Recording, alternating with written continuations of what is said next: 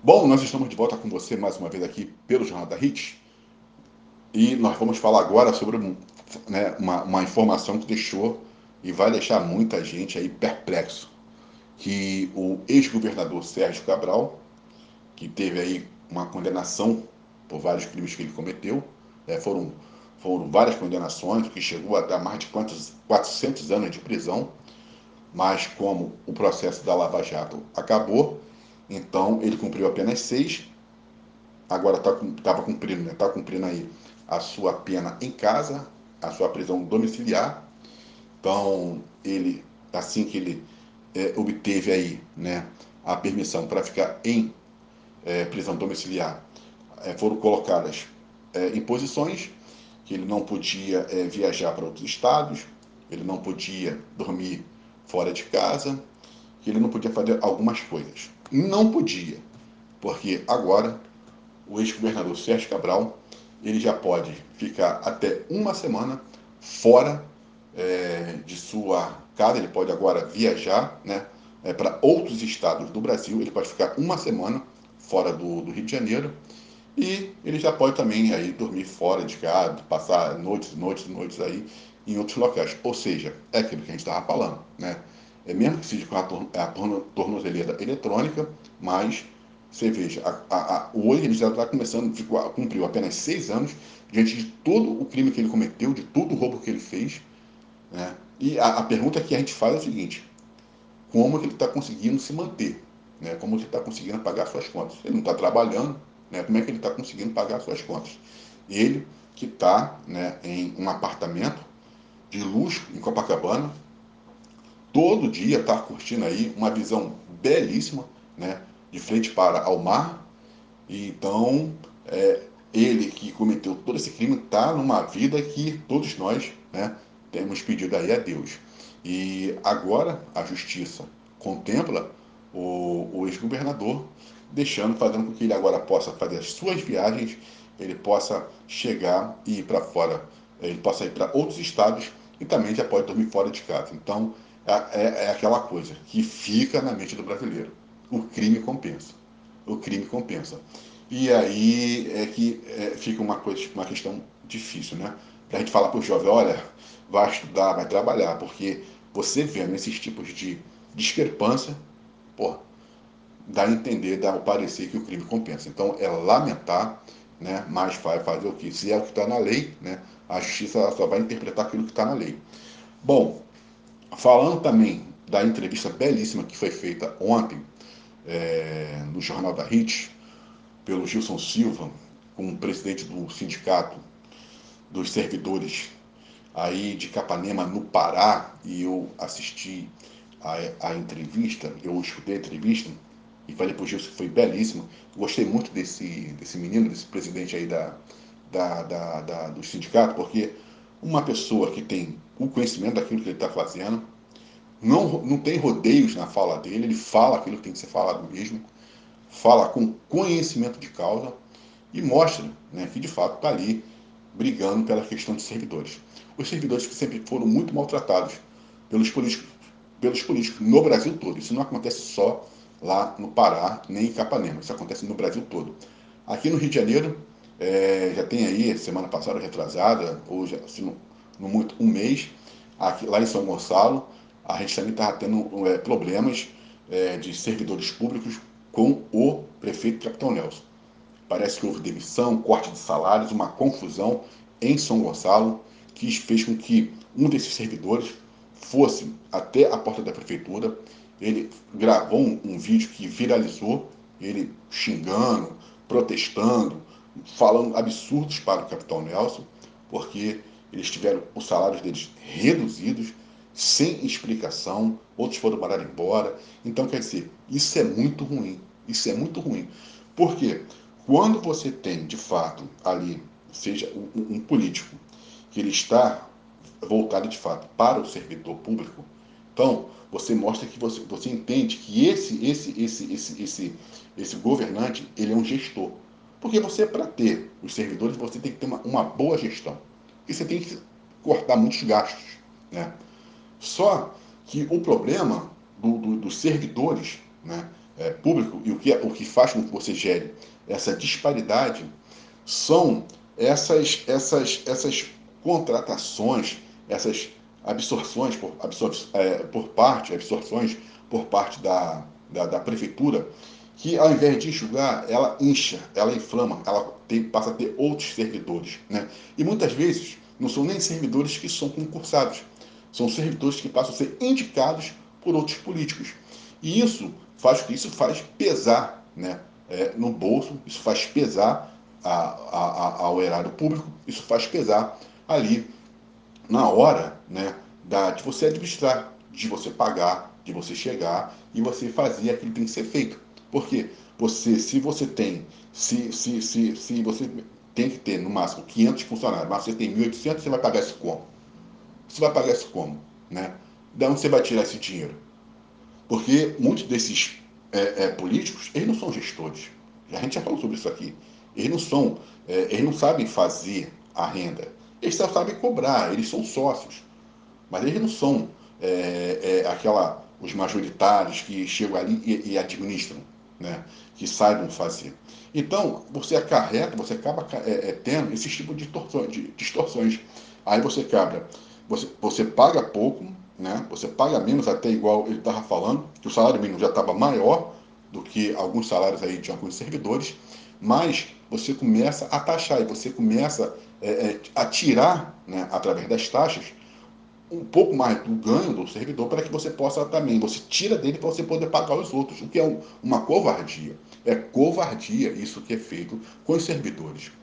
Aqui teve um ano no Rio de Janeiro no, no, que os servidores nem 13 terceiro estavam recebendo. Foi uma coisa, mas, mas foi um troço. Chegou um tempo que as delegacias aqui no Rio de Janeiro, é, os, a, a, os delegados estavam pedindo é, apoio à, à, à, população, para que a população doasse álcool, é, doasse é, papel higiênico, fizesse uma série de doações, porque o Estado não estava conseguindo né, suprir com as necessidades. Isso por causa de quê? Porque o Estado ele é um mau gestor. Então, ele, a primeira coisa que ele faz, quando ele é um mau gestor, ele vai punir o servidor público.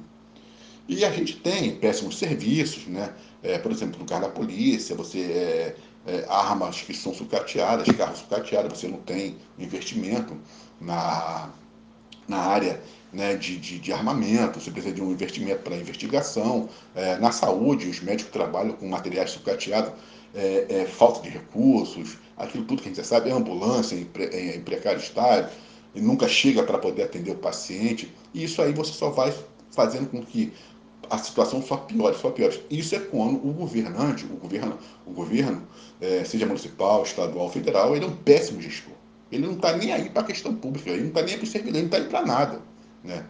Então, quer dizer, e como o, o, o, no caso o entrevistado falou que o prefeito de lá ele é um servidor, aí que ele deveria dar um melhor exemplo. Né? A gente tem um caso aqui no Rio de Janeiro, de um exemplo muito claro de quando o, o, o, o governo ele funciona é, e, e, você consegue tratar muito bem uma certa parte de uma repartição, as coisas vão bem. É que a Conlurb, a Conlurb aqui na que é a Companhia de Limpezas Urbanas aqui do Rio de Janeiro, a Conlurb, hoje a Conlurb é disputada. Muita gente quer trabalhar na Conlurb. Por causa de quê? Paga direitinho, tem uma boa condição de trabalho, né? É, a Conlurb, ela tá ali, as pessoas hoje entram para poder ter ali a sua seguridade, ela entra para poder ter a sua estabilidade, né? Mas antigamente, até um tempo atrás, quando se falava de Conlurb, a Conlurb era uma no início dela, trabalhar na Conurb era suave como peixoeira. Você vai ser gari, você vai trabalhar para a Conurb, nossa, só trabalha, é, vamos botar, gente que é, é, é, hoje a gente pega aqui, e as pessoas que trabalham com reciclagem, né, que fazem reciclagem, que são às vezes até mal vistas de forma errada, mas quando você entrava para a Conurb, nossa, você trabalhava na Conurb, era aquela coisa assim de baixa categoria mesmo. Hoje não. Hoje você tem pessoas até que têm faculdades lutando, disputando para poder entrar na Conlurb, porque você entra na Conlurb, então você tem sua estabilidade, você tem seu décimo terceiro, você tem suas garantias, você se aposenta, é, são 25 anos de trabalho na, na, na, na, na. Ela foi muito bem é, enxugada e com, no, no governo de Eduardo Paz foi quando ela teve o seu maior apogeu. Então, a Conlurb, hoje, ela deixou aquele, aquela, aquela, aquele status, né? aquela coisa secundária e ela passou a ser uma coisa mesmo de fato ali importante. Né? Tanto é que a gente vê até mulheres hoje em dia né, trabalhando com essas máquinas de cortar grama, mulheres entrando para a Colômbia, lutando para entrar na Colômbia, porque sabe que se entrar vai estar tranquila, vai estar garantida. Então, isso é quando né, o governo ele trabalha e que ele consegue fazer com, com que essa parte pública ela vá bem. Né? Então, é, parabenizar né, aí a essa entrevista que foi dada à Rede Hit de Rádio, parabenizar ao Gilson Silva pela entrevista e também gostei muito aí do entrevistador que falou e falou muito bem e que deu um show de conhecimento naquilo que ele defende. E só para finalizar, a gente vai falar só uma coisinha aqui. O Rio de Janeiro está vivendo uma situação muito complicada, muito difícil o Rio de Janeiro. É, cada dia que passa, a gente. É, a, a, você para viver no Rio de Janeiro hoje em dia tem que fazer curso. Tem que fazer curso. Tem que fazer curso para pegar um ônibus, você tem que fazer curso para você descer de um ônibus, você tem que fazer curso para você poder andar na rua, você tem que fazer curso para você saber como você vai falar com uma pessoa, você tem que fazer curso para você chegar e quando você for tirar algum celular do bolso, quando você for tirar algum documento, você tem que saber como você vai tirar. Porque se você fizer um gesto errado, de repente você vai perder até a sua vida de bobeira. Porque a, a situação está tão dramática no Rio de Janeiro que a, você, qualquer movimento, você está correndo risco. Então hoje tem que fazer curso para você viver no Rio de Janeiro. E a situação dos transportes está tão calamitosa que a gente recebeu uma informação que no período do carnaval uma empresa de ônibus ela praticou uma covardia tão grande, né, mas tão grande, com o pessoal do bairro Catiri, né, lá em Bangu, que da quinta-feira de carnaval, na quarta-feira, né, da, não, na quinta-feira, quando ia começar o carnaval, ela retirou os carros dela todos da linha, dessa linha 379, ela retirou do 379, ela deixou aquela, aquela comunidade sem ônibus, obrigando a esses passageiros, a essa, a essa população, a irem para a Avenida Brasil, 4 horas da manhã, a Avenida Brasil, a, na altura da, da, Vila Kennedy, do Catiri, da Coca-Cola, da, ali da, do é perigoso demais. É, você está exposto, você está vulnerável a muito assalto, porque ali você tem a Vila Aliança, você tem a Vila Kennedy, você tem Senador Camará, que são comunidades perigosíssimas. Então, no caso, ela cometeu essa atrocidade de retirar é, é, é essa linha de ônibus e só foi recolocar na outra quinta-feira, depois do carnaval. Quarta-feira de cinza ainda não se tinha ônibus. E ela foi só colocar na quinta-feira, de, de, de, de, depois do carnaval. O que é uma verdadeira atrocidade, uma vez que linhas de ônibus são concessões públicas. As empresas que exploram, elas não são donas das linhas. Elas estão ali né, é, é, é, é tendo permissão por parte do município para que ela possa explorar aquela linha, mas ela não é dona. Então, como ela é dona, ela, ela, ela não é dona, ela não poderia, porque é, transporte é serviço né, de utilidade pública, é serviço é, é, que está garantido na Constituição.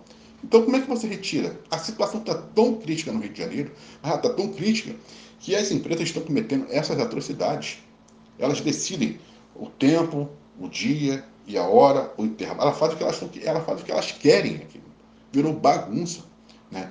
Então, a gente recebeu mais denúncias de, dos moradores pedindo ajuda, pedindo socorro para que a gente né, fale com, com, com, as, com, as, autoridades, fale com o prefeito, né, tem que falar com a Rio Ônibus, porque é, é, é, um outro problema no Rio de Janeiro que a gente está tendo. Você fala com a prefeitura, você fala com o governador, você fala com, com os vereadores. Ah, não, você tem que falar com o órgão tal. Você liga para o órgão tal, você fala, aciona o órgão tal, seja o DEDO, seja a Rio Ônibus, seja lá quem for. E é uma série de burocracia que você fica, meu Deus do céu. Então, quer dizer, tá complicadíssimo demais. É uma burocracia né, sem, sem limite. Então, a gente, através da rede de rádios, né, para essa enorme audiência, a gente pede aí às autoridades, a gente pede ao prefeito Eduardo Paz um pouco mais de atenção para o Rio de Janeiro com relação aos transportes, que está se passando na Barra da Tijuca, o que está se passando em outras áreas na zona, em Campo Grande, o que está se passando em outras áreas na Zona Norte, que não tem mais, você não tem mais as linhas. Os, os, os, os passageiros, os usuários estão levando 40, 50 minutos é, num ponto de ônibus. E muitas vezes, quando o ônibus vem, ele já vem tão lotado que ele passa por fora, deixa o passageiro no, no ponto. Então, é muito ruim isso. Muito ruim.